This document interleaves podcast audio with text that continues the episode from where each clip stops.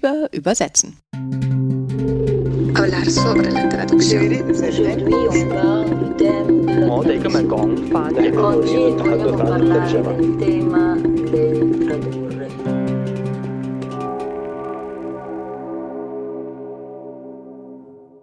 Herzlich willkommen zur 35. Folge von Über Übersetzen. Ja, ich freue mich, dass euch die letzte Folge mit Thomas Provo so gut gefallen hat und dass ihr auch am Spanischen jetzt alle Gefallen gefunden habt. Und da habe ich mir gedacht, vertiefen wir uns mal ein bisschen in die Materie und bleiben beim Spanischen und bewegen uns vielleicht sogar noch ein bisschen weiter Richtung Südamerika. Und dazu habe ich heute nämlich eine richtige Fachfrau zu Gast. Das heißt, nee, nee, ich bin zu Gast. Ich bin nämlich jetzt mal in Düsseldorf bei Professor Gerling. Die ist Professorin am Institut für Romanistik an der Heinrich-Heine-Universität Düsseldorf, von der wir ja hier schon ganz viel gehört haben, weil ja einige von unseren Gästen auch hier studiert haben. Und sie hat promoviert zur Rezeption lateinamerikanischer Erzählungen in deutschsprachigen Anthologien. Und das Buch heißt Lateinamerika so fern und doch so nah. Übersetzungsanthologien und Kulturvermittlung. Ein ganz schönes Buch. Sie lehrt und forscht in den Bereichen spanische und französische Literatur- und Kulturwissenschaft, Theorie, Praxis und Geschichte des Literaturübersetzens. Und ich bin Yvonne Griesel, Translationswissenschaftlerin, Übersetzerin aus dem Französischen und Russischen und darauf spezialisiert, die Übertragung fremdsprachiger Inszenierungen auf Theaterfestivals zu organisieren.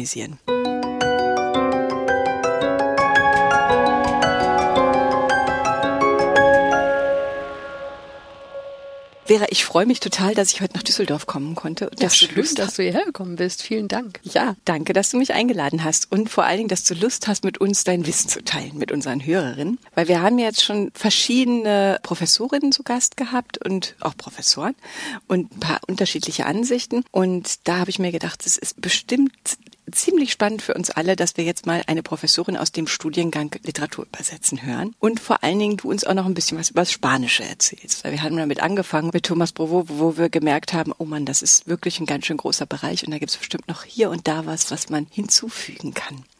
Genau, du hast selbst hier Übersetzen studiert und bist dann Wissenschaftlerin geworden. Mhm.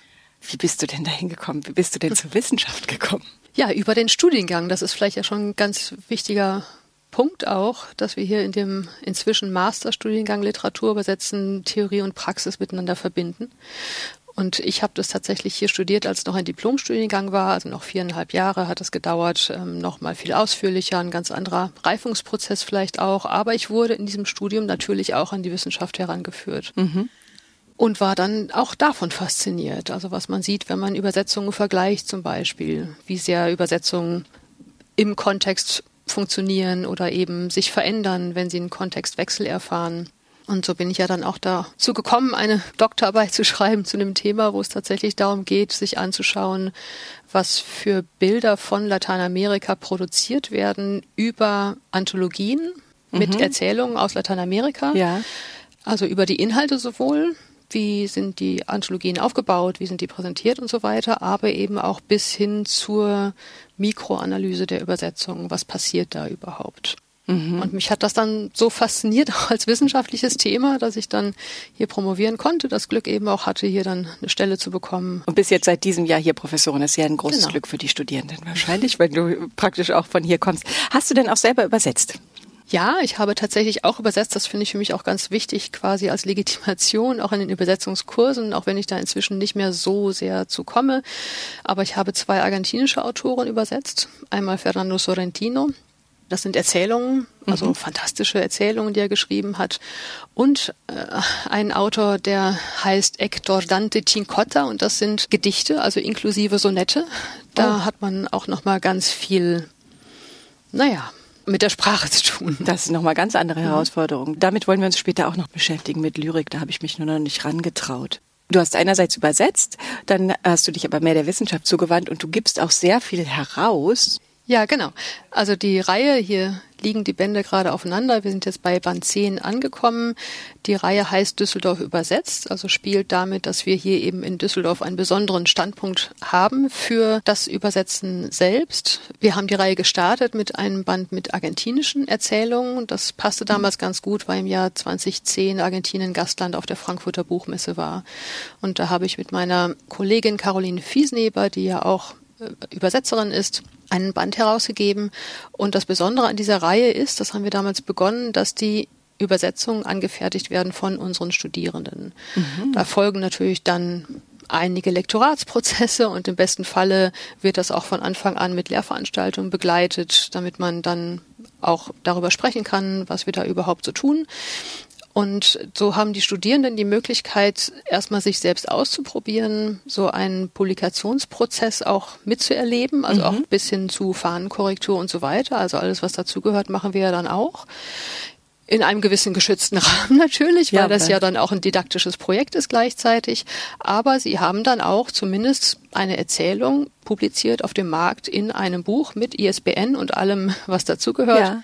Und insofern ist das ein Projekt, was ja auch für die Studierenden gedacht sind, damit sie sich schon mal auf dem Markt präsentieren können. Ja, super. Vor allen Dingen dann genau in diesem Buchpublikationsprozess, der ja später ihr Berufsfeld sein wird. Ne? Mhm. Wie ist denn das eigentlich? Ihr bildet wirklich LiteraturübersetzerInnen aus. Also die anderen mhm. Universitäten oder wo ich studiert habe, an der Humboldt oder im Saarland, die bilden ja aus auch technische Übersetzerinnen und juristische und so. Und ihr habt euch ganz fokussiert auf das Literaturübersetzen.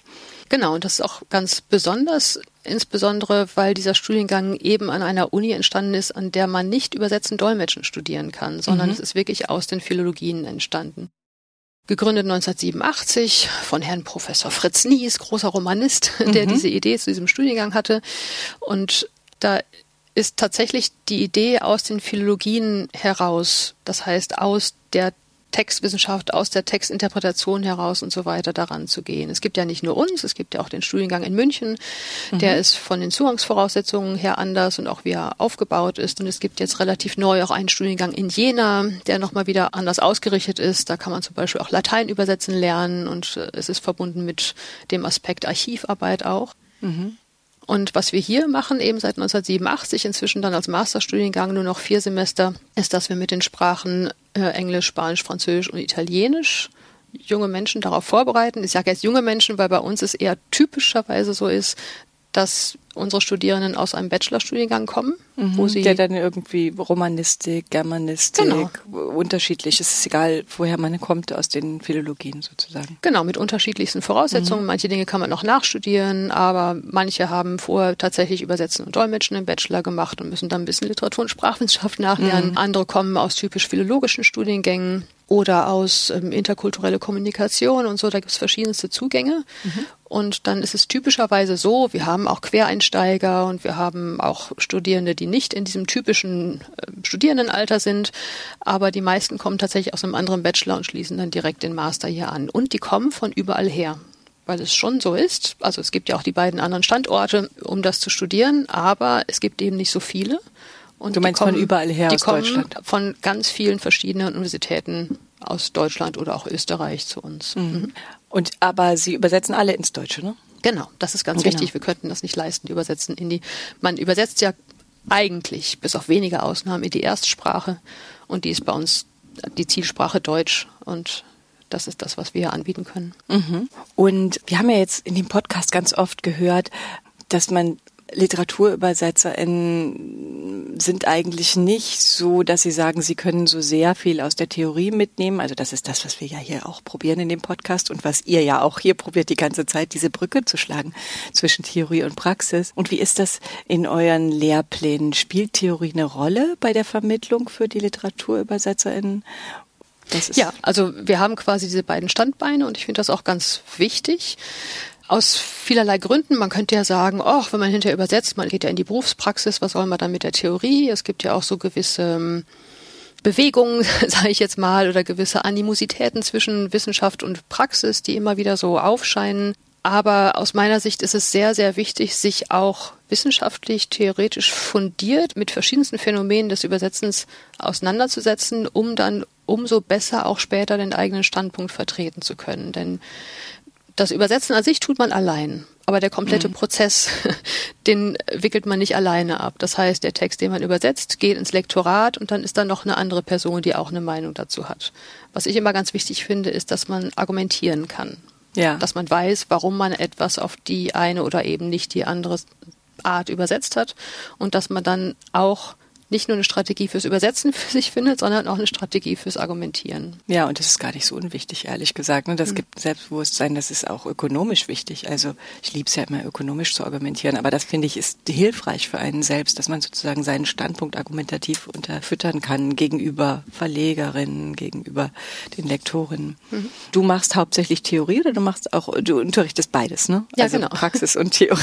Mhm. Theorie. Und wir haben mal vorhin in der Mensa gesessen mit deinen Studierenden schon so nett geredet und die waren ganz begeistert von dem Seminar, dass es in deinen Seminaren so ineinander fließt. Also sozusagen, dass man nicht das Gefühl hat, okay, heute ist Translationswissenschaft dran und wir werden jetzt die Theorien abarbeiten und morgen ist Praxis dran, sondern du scheinst es irgendwie zu integrieren, diese beiden Stränge in deinem Genau, Unterricht. ja, je nach Seminarkontext äh, unterschiedlich intensiv. Da gab es zum Beispiel ein Seminar, das war wirklich tatsächlich so ausgerichtet. Also wir befassen uns mit Theorien und zwar in dem Fall insbesondere postkoloniale Übersetzungstheorien und schauen uns dann an, wie können wir denn postkoloniale Autorinnen übersetzen? Also wie können wir das miteinander worauf müssen wir da achten, welche Sensibilitäten muss man da beachten und so weiter. Wie kann man sich das vorstellen? Also erstens, was für Theorien benutzt ihr oder habt ihr benutzt und was für postkoloniale Texte ist das dann aus Südamerika oder mit was für Texten arbeitet ihr dann? Zunächst mal kann man sagen, dass ja die kulturwissenschaftliche Übersetzungswissenschaft, wenn man das jetzt mal so breit formulieren möchte, ja schon sehr viel Raum eingenommen hat. Also die Übersetzungswissenschaft kommt ja eigentlich aus der Linguistik, mhm. aber so seit spätestens den 80er Jahren durch ganz viele kulturwissenschaftliche Theorien, durch sowas wie Translational Turn, Cultural Turn und so weiter, hat mhm. sich da unheimlich viel bewegt. Und da gehört in die Riege zum Beispiel natürlich Susan Bassnett, die ganz viel ja. da angeregt hat, auch das Übersetzen nochmal als eben auch ein Kulturübersetzen zu sehen, ja, auch mhm. mit dem Bezug zu Benjamin zum Beispiel. Brot ist nicht das gleiche wie Paar, weil die Vorstellung einfach eine komplett andere ist. Genau, dass man von den Wörtern wegkommt, von dieser linguistischen Sichtweise. Mhm. Das im Prinzip, was wir jetzt auch viel besprochen haben, mhm. genau. Genau. Und dann gibt es natürlich auch Theoretiker, die jetzt spezifischer in solche Richtungen gehen. Aber dann finde ich interessant, erstmal auf postkoloniale Denker generell zurückzukommen. Und mhm. da fällt einem natürlich Homika Baba ein mit seinem Hybriditätsbegriff. Und wenn wir es zum Beispiel bei afrikanischen Texten, damit haben wir uns auch schon hier intensiv beschäftigt, auch in einem der Bände zu Düsseldorf übersetzt, da haben wir es ja mit ganz besonderen Phänomenen von Hybridität zu tun, durch die Vielzahl genau. der Sprachen dort, die Vielzahl der unterschiedlichen Kulturen. Und dann ist die Frage. Der sagt, der, der, der er meint damit sozusagen die Hybridität, dass sozusagen sich Kulturen an Sprach- und mhm. Kulturgrenzen überlappen und daraus mhm. sozusagen neue Kulturen entstehen. Genau, und dabei geht es quasi um Kulturverschränkung, also immer mit dem Wissen, dass kulturelle Elemente ja auch bleiben. Also es wird nicht einfach so etwas Neues daraus, sondern mhm. es bleiben eben unterschiedlichste Elemente auch bestehen. Er sieht auch, dass das sehr konfliktiv ist. Also das ist jetzt nicht eine Harmonie ausgerichtete Theorie, die ja. er da hat. Und sowas finden wir in den Kulturen. Und dann ist ja die Frage, wie geht man damit um? Also für die Übersetzung dann, ne? In der genau. Übersetzung. Wie geht man dann damit um, wenn man zum Beispiel Autoren und Autoren aus Lateinamerika oder aus Afrika, die ja dann in den Kolonialsprachen häufig schreiben, wenn ja. man die in eine andere mitteleuropäische Sprache übersetzt, obwohl diese Sprache des Autors, der Autorin doch damit spielt, dass noch eine andere Sprache drunter liegt. Also sozusagen solche Sachen wie, dass im Englischen spanische Wörter eingeflochten mhm. werden mhm. oder Ausdrucksweisen bestimmte oder genau. Genau, das kann auch noch viel subtiler sein, dass es Satzstrukturen sind. Das findet man dann nicht so schnell heraus und wie geht man dann damit um? Ja. Und auch mit der Frage, wie geht man mit Wissensständen um? Da finde ich ein Beispiel vielleicht ganz naheliegend, um das zu erläutern. Ahmadou Kuruma hat den Roman geschrieben, Allah n'est pas obligé im Jahr 2000. Der stammt aus der Côte d'Ivoire. In dem Roman geht es um Kindersoldaten. Und jetzt mhm. ist es so, dass in der Übersetzung von Sabine Herting aus dem Jahr 2002 unter dem Titel Allah muss nicht gerecht sein, dass dort Erläuterungen eingeflochten sind. Und das mhm. ist jetzt ein Punkt, den man dann in so einem Seminar auch diskutieren kann. Würde man so etwas selbst machen, soll das zur eigenen Übersetzungsstrategie gehören. In dem Buch sind Fußnoten sozusagen oder Endnoten? Nee, in den Text eingeflochten. Also in Text, den Text der Text ist, das ist schon ein extremes Beispiel, sage ich okay. jetzt mal. Das geht auch viel kleinteiliger, dass man versucht, möglichst harmonisch Erläuterungen mit in den Text einfließen zu lassen. Aber wenn der Text sich dadurch ändert, weil er quasi eine didaktische Funktion bekommt, die der Originaltext gar nicht hat, dann kann es schon problematisch sein. Das ist das, was Melody Litwon gesagt hat. Das fand ich ganz interessant, dass für sie das so war. Dann zieht die Übersetzung wie Grenzen. Also wenn Dinge in einem Text erklärt werden, mhm. hatte sie Beispiele irgendwie genannt von Toni Morrison. Wenn in der Übersetzung Dinge erklärt werden, die man einer schwarzen Person eigentlich nicht erklären muss, ja. mhm. dann fühlt sie sich ausgeschlossen. Und dann mhm. hat sie das Gefühl, der Text ist ja schon wieder für jemand anders übersetzt. Also da sind dann die Schwierigkeiten. Ne? Also sozusagen, man möchte eine Brücke schlagen und zieht eigentlich durch solche Sachen Grenzen oder verändert den Text mhm. oder er wird didaktisch, wo er vielleicht im Ursprung gar nicht didaktisch war. Mhm. Ein anderes Phänomen, was interessant ist, das haben wir jetzt auch in unserem Band, in einer Erzählung von Nafisatou Diadiouf aus dem Senegal.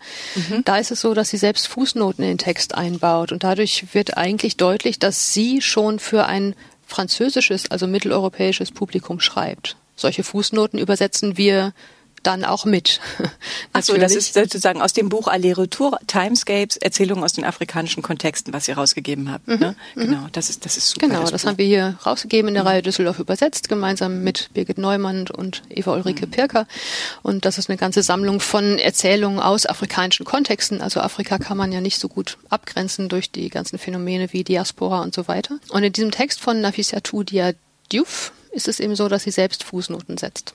Und die Übersetzung macht dann nochmal klar, dass die Fußnoten schon im Original da waren. Oder auch nicht. Also irgendwie, wenn man die dann übersetzt, dann, man muss ja immer klar machen, wo ja, kommt. Ja, das ist ein ganz interessantes Phänomen, denn wir haben in dem Text tatsächlich auch eigene, also an ein oder zwei Stellen eigene Fußnoten und da steht dann dahinter Anmerkungen der Übersetzerin. Aha. um das zu differenzieren, weil ja. die Fußnoten an sich Teil des literarischen Konzepts dieser Erzählung sind. Ah, und da benutzt du dann sozusagen diese Theoretiker oder ihr übersetzt mit den Studierenden die Texte und dann habt ihr die Theorien und, und bringt die miteinander in Kontakt während des Übersetzungsprozesses oder wie ist das in deinem Unterricht? Was mit? Genau, weil man sich ja darüber auch positioniert. Also wir selbst, also jedes Übersetzen, könnte man ja sagen, ist sozusagen auch politisch, also weil wir uns eben ja in Kontexten befinden. Man kann auch literatursoziologisch daran gehen und sagen, wir alle bewegen uns und agieren im Rahmen des literarischen Feldes. Das heißt, wir alle sind Akteure, auch die Übersetzenden sind Akteure auf dem mhm. literarischen Feld und auch das literarische Feld ist kolonial geprägt. Also wo erscheinen denn afrikanische Autorinnen und Autoren. Die, die man kennt, erscheinen in Paris. Also schon dadurch haben wir eine postkoloniale und damit ja quasi kolonial geprägte Situation. Mhm. Und man muss ja dafür sensibilisiert sein, was man macht in dem Moment. Das heißt, wir müssen diese ganzen Prozesse transparent machen. Das heißt, ich muss natürlich meine Privilegien reflektieren, ich muss sensibilisiert sein dafür, wer wird verlegt, was wird warum übersetzt und wie sind die gesamten Kontexte. Und das machst du dann sozusagen mit den Studierenden, macht ihr euch bewusst anhand dieser theoretischen Modelle von Babha und könnt dann das sozusagen gewichten und einfließen lassen in den Übersetzungsprozess. Mhm. Ja, ja genau, sehr interessant. Weil wir sehr. immer also unser Handeln ist ja immer kontextualisiert. Mhm. Ja, damit hast du mich jetzt schon ganz auf eine andere Fährte gebracht, weil damit hat sich meine Frage schon erledigt, die ich dir eigentlich stellen wollte, ob man dieses Literaturübersetzen überhaupt lehren kann. Weil das ist ja immer diese Frage, die wir uns die ganze Zeit stellen. Kann man das überhaupt lernen oder muss man das aus dem Bauch raus sozusagen? Hat man das als Genie, trägt man das als Genie in sich oder wie kann man das überhaupt lehren? Ich glaube, du hast dir dazu ziemlich viel Gedanken gemacht, ne, zur Didaktik. Genau, ich habe da im Moment auch mit meiner äh, Kollegin Belen Santana von der Universität in Salamanca auch ein Projekt zur Didaktik des Literaturübersetzens, wo wir auch daran hadern an der Komplexität eines solchen. Vorhabens. Denn zunächst mal muss man ja sagen, das Übersetzen geschieht immer vom Text aus. Also es gibt niemals allgemeine Regeln, sondern die Regeln gibt immer der Text vor, den man übersetzt. Mhm. Aber erst einmal genereller gesprochen, was wir unseren Studierenden nicht beibringen können, ist die Fähigkeit im Umgang mit Sprache und die Freude im Umgang mit Texten. Mhm. Das müssen sie mitbringen. Das kann man nicht mehr beibringen. Das wäre viel zu spät. Okay, deswegen kommt man wahrscheinlich an. Ja, sonst käme man auch gar nicht hierher sonst natürlich. Man nicht, ne? ja, ja, ja, ja, genau. Das heißt, die Studierenden, die kommen auf jeden Fall schon mit der Sprachkenntnis. Das hier lernt keiner mehr eine Sprache, sondern das können sie alle schon. Entweder sind sie zweisprachig oder sie haben auf jeden Fall schon lange da gelebt oder so und sie sind sozusagen im Stoff. Und ich finde es ja auch, ihr habt einen schönen Artikel geschrieben, und zwar hast du den mit der Brigitte Schwarze zusammengeschrieben, ist Literatur übersetzen lehrbar, am Beispiel von Texten von Juan Rulfo. Ja, genau. Da fand ich das irgendwie ganz toll. Da hast du sozusagen, habt ihr auseinandergenommen, wie man sowas lernen kann oder wie ihr euch offensichtlich die Texte von Studierenden anguckt und habt hier ganz toll Beispiele rausgebracht, wie man mit einem Ausdruck umgeht, wenn einem etwas auf der Zunge austrocknet, Worte aus der Zunge austrocknen. Ne? Da fand ich das sehr, sehr plastisch. Da hat man gemerkt, die Leute können wirklich die Sprache, sie haben auch eine Liebe zum Text und arbeiten sich ein, aber trotzdem merkt man, wie das so sehr unterschiedlich ist und wie manche eben ganz nah rankommen und andere dann auch wieder zu blumig werden oder zu weit gehen. Ne? Ja, genau. Das äh, war auch mm, ein Versuch mal aus Sprach- und literaturwissenschaftlicher Sicht gemeinsam, also Brigitte Schwarz ist Sprachwissenschaftlerin, so etwas aufzuziehen, also auch sprachwissenschaftlich genau ins Detail zu gehen. Und was man, oder ich schicke mal vorweg, es ist natürlich ein bisschen gemein, manche werden sich wundern, wer Rulfo kennt, wundert sich vielleicht, oh Gott, und das verlangen die von Studierenden und dann noch in der Klausur. Die waren darauf vorbereitet, es war nicht der erste Text von Rulfo, aber das ist natürlich harte Kost, also so einen Autor da zu nehmen. Aber was genau diese Textstelle zeigt, ist, dass es ganz wichtig ist und das möchte ich auch, also wäre mit für mich ein Ziel, wenn ich das unterrichte, den Studierenden beizubringen, den Text ernst zu nehmen. Also was hier passiert ist, genau in dieser Textstelle, ist, hier steht wirklich ganz konkret und wortwörtlich, dass die Wörter auf der Zunge trocknen. Und viele genau. von den Studierenden haben versucht, das so ein bisschen metaphorisch verblümt wiederzugeben, genau. weil sie vielleicht auch gedacht haben, das hm, ist vielleicht eine Redewendung. Ne? Es geht um einen mexikanischen Autor, es geht um eine Sprache, die selbst sehr trocken ist. Also die Sprache repräsentiert quasi auch die Trockenheit der Hochebene, in der diese Erzählung spielt. Das ist schon sehr besonders. Und da gibt's dann so hm, Lösungen, die das versuchen, so ein bisschen zu verschönern quasi. Ja, Und das wir Interessante, haben hier, wenn man das vielleicht genau, ich kann ja mal kurz hier vorlesen, diese, wenn man sich hier unterhält, dann werden einem die Worte von der Hitze draußen ganz heiß. Oder ein anderer schreibt, dann erhitzt die Hitze von draußen die Worte im Mund und sie trocknen aus. Oder die Worte erwärmen sich im Mund durch die Hitze und so mhm. hat jeder versucht, da eben genau hm, Genau, das eine Beispiel war ja, war ja auch schon ganz toll, aber was da eben ja auch im Spanischen dann steht, ist y se le resecan a uno en la lengua. Die Worte trocknen auf der Zunge. Mhm. Und das ist keine Redewendung, sondern das ist literarisches Schreiben jenseits der Norm. Und genau das macht ja Literatur aus. Also Normabweichung. Normabweichung zu erkennen und ernst zu nehmen und nicht versuchen, das zu harmonisieren. So etwas kann man an so einem Autor und an so einem Text besonders gut ah. erproben. Das heißt, ich muss erstmal erkennen, dass es eine Normabweichung ist, dass man das so im Spanischen auch nicht sagt und dann versuchen, dem Autor möglichst zu folgen und dieses Bild wiederherzustellen, mhm. sozusagen. Mhm. Mhm. Genau, und es nicht durch Normalisierung zu ersetzen. Das heißt, was wir hier üben, also was zumindest in meinen Kursen, wenn es ums Übersetzen geht, auch immer erstmal passiert, ist eine genaue Lektüre des Textes, dass wir uns wirklich anschauen, was ist das für ein Text? Was für literarische Mittel, welche Poetizität setzt dieser Text ein? Wie ist er kontextualisiert? Wo findet das Ganze statt? Was muss man über den Text wissen? Es gibt diesen schönen Begriff der Thick Translation nach Anthony Appiah, der das so genannt hat, also einen Text wirklich umfassend zunächst mal sich zu erschließen und vor dem Hintergrund dann auch eine eigene Übersetzungsstrategie zu entwickeln. Das wäre jetzt für das konkrete Beispiel, dass man sich diese Hochebene erschließt, dass man sich den gesamten politischen Kontext erschließt, das Land, was bedeutet, weil das war in diesem Artikel so schön beschrieben, fand ich, wie ihr da äh, klar gemacht habt, was diese trockene Landschaft auch politisch bedeutet, wie man das alles zu kontextualisieren hat. Das sozusagen mhm. muss man sich alles mit erschließen, bevor man überhaupt anfängt anfängt, so einen Text zu übersetzen. Genau, um dann kontextualisiert oder kontextabhängig abwägen zu können, wie man mit der Sprache dann umgeht. Das heißt, erkennen, was da steht, was der Text wirklich macht und zu versuchen, das in eine adäquate andere Form in der anderen Sprache zu bringen. Genau, da hattet ihr auch vom Venuti gesprochen. Das war ein Theoretiker, den du dann auch benutzt und zugrunde ziehst, der gerne von der Gleitung spricht und sagt, als Gefahr, die sozusagen ins Feld führt, das sozusagen, das ist eine, etwas beim Übersetzen, was man häufig merkt sozusagen, oder was eine Tendenz ist bei uns, kennt man ja von sich selber auch. Man möchte es dann schön und glatt machen. Mhm, genau, und was ja möglicherweise auch ähm, je nach Verlag auch gewünscht ist. Und auch da braucht man dann wiederum auch Argumentationsstrategien. Und dann muss man in der Lage sein, und ich hoffe, dass unsere Studierenden das mitnehmen, mhm. Das auch zu argumentieren, zu sagen, dieser Text ist so und darum brauche ich hier an dieser Stelle diese Normabweichung, die ist gewollt, die ist mir nicht passiert, sondern die ist so gewollt. Das ist sehr interessant. Wir stellen euch diese Artikel alle in die Shownotes, weil ich finde, äh, der ist ja schon älter. Du hast gesagt, der ist schon älter. Ich finde ihn trotzdem, ich mag den sehr gern, den Artikel, weil da relativ viel klar sehr. wird, dass man nämlich das sehr wohl lehren kann, wenn ich nochmal auf Spanische zurückkommen mhm. darf. Ja. Thomas Brofo hatte gesagt, im Prinzip kann man aus jedem spanischsprachigen Land übersetzen, wenn man spanischsprachig deutschsprachiger Übersetzer ist und das widerspricht so ein bisschen teilweise den Dingen, die wir hier gesagt haben oder die verschiedene Leute gesagt haben, nämlich eben so eine kulturelle Kontextualisierung. Gibt es da andere Ansichten auch zu oder gibt es auch Leute, also ich, ich weiß es auch, gibt es auch Leute, die sagen, nee, ich bin wirklich auf diesen kulturellen Bereich festgelegt oder gibt es da andere Haltungen auch zu? Kannst du ähm, da ich was zu sagen? Ich würde das vielleicht ein bisschen anders wiedergeben, was Thomas Provo gesagt hat. Er hat ja gesagt, er könne das. Mhm. Und ich würde sagen, er als langjähriger, hocherfahrener Übersetzer spanischsprachiger Literaturen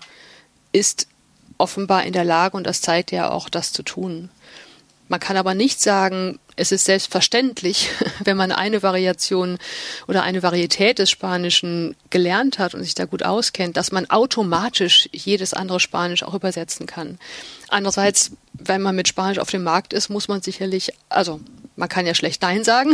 Mhm. Man muss sich dann aber darüber im Klaren sein, dass die Sprachen je nach Land vom Tonfall her, vom Vokabular her und so weiter extrem unterschiedlich sind. Und so ein kleines Wort wie Guagua kann in dem einen Land Bus heißen und in dem anderen Hand kann es Kleinkind heißen. Also äh, das sind einfach enorme Unterschiede. Das heißt, man braucht die Sensibilität dafür. Und was vielleicht auch noch wichtig ist, das hat er ja auch erwähnt, er übersetzt jetzt in einer Zeit, in der er reisen kann, auch wenn er vor allem Mexiko kennt. Wir können uns über Google oder über andere Suchmaschinen ganz viel erschließen. Wir haben spezifische Wörterbücher für mhm. die Varietäten. Wir haben Wörterbücher für argentinisches Spanisch, für mexikanisches Spanisch und so weiter. Früher gab es sowas nicht. Und ich habe nämlich ein schönes Beispiel dabei, wenn mhm. ich das einbringen darf. Ja, gerne, gerne. Der argentinische Autor Jorge Luis Borges, über den ich ja auch hier und da schon geschrieben habe, insbesondere über seine Übersetzungsgeschichte wurde am Anfang von Karl August Horst übersetzt. Das ist einer der Entdecker der lateinamerikanischen Literatur, ganz wunderbar, was er geleistet hat, um das überhaupt bekannt zu machen. Damals war Borges noch unbekannt. Man wusste wenig anzufangen mit argentinischer Gossensprache, sage ich jetzt mal. Mhm. Also das, was man in Buenos Aires spricht als niedrigste Umgangssprache. Es waren noch nicht Bibliotheken über das Werk von Jorge Luis Borges geschrieben, äh, mhm. äh, wie jetzt heutzutage das der Fall ist. Und jetzt gibt es in der schönen Erzählung Hombre de la Esquina Rosada einmal auch schon übersetzt als der Mann von der rosa Ecke, inzwischen als der Mann von Esquina Rosada, gibt es eine Beschreibung dieses Mannes, die da heißt, sabía llegar, könnte man jetzt argentinisch aussprechen, de lo más paqueta al quilombo en un oscuro con las prendas de plata. Karl August Horst hat das übersetzt in den 50er Jahren als er konnte es sich leisten, mit Sack und Pack in der Kaschemme aufzukreuzen, wenn es finster war mit dem geraubten Silber. 40 Jahre später, mit diesem ganzen Durchlauf von, wir wissen jetzt oder wir glauben zu wissen, wie Borges geschrieben hat und was es für ein Autor war, mit Argentinismen, Wörterbüchern und so weiter, mit einem ganz anderen Voraussetzungen, ja. schreibt Gisbert Haafs in seiner Übersetzung, er kriegte es fertig, tiptop geschniegelt zum Puff zu reiten auf einem Rappen mit silbernem Zaumzeug. Das sind Argentinismen, die hier vorkommen. Das heißt, wenn man sich darauf einlässt, aus einer Sprachvarietät des Spanischen zu übersetzen, muss man sich darüber im Klaren sein, dass man entsprechenden Rechercheaufwand womöglich hat. Mhm. Weil die Sprachen doch sehr stark abweichend sind voneinander und insbesondere auch vom Ibero-Spanischen, also von dem Spanischen auf der Iberischen mhm. Halbinsel. Das heißt, wenn man, man diese Erfahrung hat wie Thomas, also wenn man wirklich, das ist ja auch immer dieses, was man sagt, das ist, ganz wichtig ist auch diese übersetzerische Erfahrung, die, die, die den Übersetzer mit reinbringt sozusagen. Und dann kann man natürlich bestimmte Dinge machen. Wie ist denn das? Ach nee, bleiben wir doch noch mal kurz bei der Didaktik, fällt mir gerade ein. Du hast gesagt, bevor ich das vergesse, du hast gesagt, Belen Santana und du, ihr widmet euch ein bisschen der Didaktik, weil da gibt's theoretisch noch nicht so ganz viel zu. Also ihr macht es alle täglich. Ich habe es gerade gehört, ihr macht's super und die Leute, auch Sonja Fink hat in ihrem Podcast gesagt, sie hat hier irrsinnig viel mitgenommen im Unterricht bei dir. Aber theoretisch ist da noch nicht so richtig viel, ne? Also über Didaktisches geschrieben. Und ihr wollt euch dem mal annehmen, ne? Genau, und da greifen die gleichen Herausforderung, sage ich jetzt mal. Also es gibt natürlich Werke zur Übersetzungsdidaktik, aber nicht so sehr für Literatur. Mhm. Und wie ich vorhin schon gesagt habe, es gibt keine Regeln. Es gibt nicht die Regel fürs Übersetzen, sondern ja. es geht immer von den Texten aus. Das heißt, unsere Idee ist, und das haben wir auch schon jetzt in einer Lehrveranstaltung ausprobiert, dass wir uns anschauen, was können wir von Profis lernen. Ah. Also, wir schauen uns einen Textauszug an, gucken uns erstmal an, was sind die Herausforderungen, was verstehen manche vielleicht nicht und so weiter, wie könnte man damit umgehen. Die Studierenden übersetzen es selbst und dann schauen wir uns an, was haben denn die Berufsübersetzerinnen daraus gemacht. Das heißt, wir arbeiten mit Texten, die schon übersetzt auf dem Markt sind. Aber Sie gucken sich hinterher die fertige Übersetzung an. Also erstmal genau. geht man blanko rein und übersetzt, mhm. so wie beim Rulfo auch, genau. Mhm. Mhm. Genau. Und über den Vergleich sieht man, äh, was für Kniffe es vielleicht gibt, wie man Sätze anders bauen kann. Ich spreche im Seminar manchmal davon, lass uns doch den Satz nochmal schütteln. Also man klebt mhm. manchmal einfach zu sehr am Original, auch im Satzbau. Und dann fließt der Satz nicht. Nicht jeder Satz muss fließen. Wir waren gerade bei der Normabweichung, aber wenn er fließen soll, dann auch richtig. Ja. ja und da gibt es eben Möglichkeiten, also im Deutschen auch Relativsätze zu vermeiden, indem man Informationen vorzieht und so weiter. Und das kann man wunderbar lernen, indem man sich das anguckt, wie die Profis das gemacht haben. Und in dem Projekt soll es eben auch gehen, solche Prozesse ein bisschen nachzuvollziehen, damit man das, also wir suchen noch nach dem richtigen Konzept dafür. Ja. Aber es, es soll eben darum gehen, über dieses Verfahren sich erstmal das Original anzuschauen, sich darüber Gedanken zu machen, es selbst auszuprobieren und dann zu gucken, was es noch für andere Möglichkeiten gibt, einen Lernprozess zu erfahren. Mhm. Und dann sozusagen gucken, was so richtig professionelle UbersetzerInnen daraus gemacht mhm. haben und auch ins Gespräch zu gehen. Ihr habt ja auch sehr oft hier Gastdozentinnen und Gastdozenten zu Gast, die dann ihr Wissen teilen mit den Studierenden. Ne? Genau, da kommen wir wieder zurück zum Studiengang, ja. der sehr, ja, ja, äh, doch, doch, der, bei dem es ja ganz, ganz wichtig ist. Also wir machen das ja jetzt nicht nur hier im Haus Theorie und Praxis, sondern was eine ganz mm, besondere Bedeutung hat im Studiengang, ist, dass viele der Übersetzungskurse von Berufspraktikerinnen und Berufspraktikern erteilt werden. Das ist ganz, ganz wichtig, den Blick der Praxis darauf zu haben. Ist es denn alles so individuell, wenn man sozusagen sich die Übersetzung anguckt? Oder ist das dann das, was ihr macht, dass ihr sozusagen Gesetzmäßigkeiten rausarbeitet, dass man richtig eine Strategie für sich mitnehmen kann? Oder ist das jetzt zu simpel gedacht? Also ich würde unterscheiden zwischen dem, was man erstmal auf der Sprachlernebene machen kann, dass man auch zum Beispiel in der Sprachwissenschaft sich mit kontrastiver Lexikologie, kontrastiver Idiomatik, kontrastiver Syntax und so weiter auseinandersetzen kann, um überhaupt zu sehen, wie unterschiedlich die Sprachen sind, worauf man da zu achten hat. Und auf der anderen Seite komme ich dahin zurück, dass es immer vom Text ausgehen muss. Also wir schauen uns an, welche Komplexität haben zum Beispiel die Sätze in diesem Text? Ist das wichtig für die Textaussage? Wenn das für einen Text wichtig ist, wie bei Javier Marias, wo der Beginn eines Romans auch mal über eine Seite gehen kann. Wenn wir sehen in unserer Interpretation, aber die Interpretation geht ja auch vom Text aus, das ist ja nicht äh, beliebig und frei schwebend, mhm. sondern wenn wir sehen, der Text braucht das, dann machen wir auch einen langen Satz im Deutschen daraus, weil Sonja Fink sprach vom Rhythmus. Ja, das mhm. ist ganz wichtig. Davon leben die Texte, davon lebt auch die Literatur. Von den Gedankengängen. Also je komplexer der Satz, desto komplexer womöglich auch der Gedankengang. Denken wir an Proust, da sehen wir das ja, ja. natürlich besonders klar. Und die Regeln können immer nur aus den Texten entstehen. Wie ist denn das für dich überhaupt? Kannst du, äh, woran erkennt man eine gute Übersetzung? Das habe ich jetzt schon mehrere Leute gefragt, aber dadurch, dass du ja die ganze Zeit mit, mit Studierenden zu tun hast und auch so viel liest, woran kannst du das erkennen? Das ist das, was sich viele fragen. Ja, also ich bin ja auch in der leidigen Position, Klausuren beurteilen zu müssen. Mhm. Ja. Das ist, finde ich, nach wie vor auch nach vielen Jahren immer noch sehr schwierig. Ja weil ich davon ausgehe, alle, die da sitzen, gehen mit höchstem Engagement daran, die stehen unter Zeitdruck, die wollen trotzdem das Beste draus machen und haben sich bei jedem Wort was gedacht.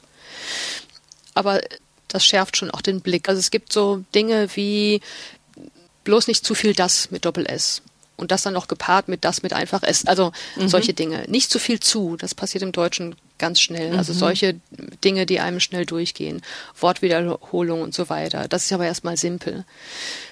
Schwieriger wird's, wenn es dann quasi um echte Qualitätsmaßstäbe geht. Wie schaffen es in unserem Fall die Studierenden, einen möglichst dem Text adäquate Fassung mit den Mitteln der anderen Sprache zu mhm. schaffen? Mhm. Und da ist ganz viel Abwägen. Also wie gelingt es dieser Übersetzung, den Gedankengang wiederzugeben, den Ton zu treffen, auch ganz wichtig. Mhm. Was für mich noch immer ganz wichtig ist, ist, dass die Textlogik stimmt. Also es gibt so bestimmte Brüche, die schnell mal passieren, vielleicht auch, weil man den Text nicht richtig gut verstanden hat. Also ein Beispiel, ich weiß gar nicht mehr, wer dieser Autor gewesen ist, aber wenn erzählt wird, aus der Sicht eines Menschen, der im Zug sitzt und der so im Dämmerschlaf vor sich hin dämmert mhm. und er denkt, der Zug fährt. Und das, was er hört bei den alten Zügen, nicht beim ICE, bei den alten Zügen. Ja. Er meint, er hört die Puffer. Eigentlich ist es der Prellblock. Mhm. Der Zug ist noch im Bahnhof und wird hin und her geruckelt. Und er denkt aber, der Zug fährt schon. Dann darf da nicht Prellblock stehen. Dann muss da Puffer stehen. Okay. Weil wir sonst aus der Logik des Textes herausgeworfen werden. Ah ja, ja, gut. Also es wird sehr klar analysiert, der Text. Aber wie ist es bei einem Buch? Weil das fragen mich ganz viele. Wie kann man denn erkennen, ob ein Buch gut übersetzt ist? Weil es gibt ja immer dieses Vertrauen, was man haben muss. Die richtige Transparenz hat man nicht. Wie merkt man das, ob ein Buch gut übersetzt ist? Gerade nach dem Beispiel, was du gerade gebracht hast. Also zum einen muss ich sagen, dass ich ich bin ja nicht nur Übersetzerin, Übersetzungswissenschaftlerin, sondern auch Literaturwissenschaftlerin. Ich kann eigentlich kaum ein Buch lesen, ohne nicht einen Stift an der Hand zu haben, weil ich, also egal ob Übersetzung oder nicht, also weil ich, mir fallen Dinge auf oder ich denke, oh, oh, was hat das Lektorat da nicht gesehen? Muss gar ja. keine Übersetzung sein oder ach, interessant formuliert, sofort einen Strich dran und so. Also, also so äh, einfach nur zum Spaß und nicht drüber nachdenken, sind vielleicht auch Texte, die ich gar nicht gerne lese, bei denen das funktionieren würde. Und bei Übersetzungen ist es schon so, dass ich dann schnell stolpere, gerade bei den Sprachen, die ich gut kann, also Spanisch und Französisch, wenn so typische Dinge passieren wie es gibt für Ei im Spanischen. Also so, so Dinge, die einfach idiomatisch nicht funktionieren in der Übersetzung. Wo man das Französische oder Spanische durchschimmert, also genau, wo man genau. einfach merkt, die Satzkonstruktionen stimmen nicht. Mhm. Genau, und wo es keine Absicht ist. Also man ja. kann ja, wenn man jetzt noch die postkoloniale Idee vom Übersetzen nochmal reinnehmen, man kann sowas ja auch extra machen. Ja. ja. Also extra Dinge schief schreiben, weil sie schief sein sollen. Mhm. Aber wenn man merkt, dass es unabsichtlich schief ist, dann fällt es mir schwer. Aber es gibt ja wunderbar übersetzte Bücher. Ja, und natürlich, ich, jede Menge. wir haben, wir und ich lese auch, und ja, ich lese auch Bücher, weil sie genau. übersetzt sind. Und weil ja, sie von bestimmten Personen übersetzt sind. Genau, man davon lernen schon. möchte. Ach Mensch, jetzt könnte ich noch so viel weiter.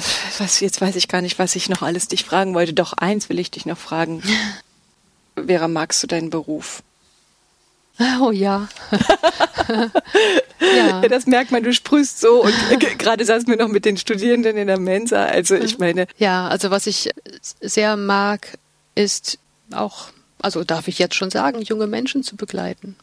Und man sieht was sich da entwickelt und wenn man auf einmal sieht, dass da in den Augen was blitzt und jemand denkt, ach, das ist jetzt interessant, hier bin ich richtig, sage ich jetzt mal, ja. ja, das möchte ich machen, dann ist das schön und auch zu beobachten. Also wir haben ja auch unsere Alumni, wie wir sie nennen, ja, ja auch im Blick und was aus denen so wird und äh, wie die tatsächlich dann in den Beruf einsteigen oder vielleicht auch was ganz anderes machen, aber trotzdem von den Skills, wie man so schön sagt, die sie hier lernen, dann profitieren in ihrem Berufsleben.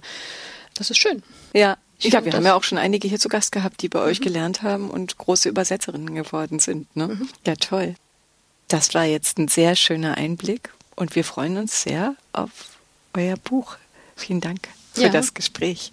Vielen Dank für die Fragen. Tschüss. Das war über Übersetzen. Danke, dass ihr da wart. Vielen Dank fürs Zuhören. Wir hoffen, es hat Spaß gemacht und dann bis zum nächsten Mal. Tschüss. Wij willen vertalen. Wij willen tolken. Y por supuesto, hablar de la traducción. Переводить, переводчица, переводчик, переводчик. Обсуждаем наши переводы. Переводить. Ты переводчица?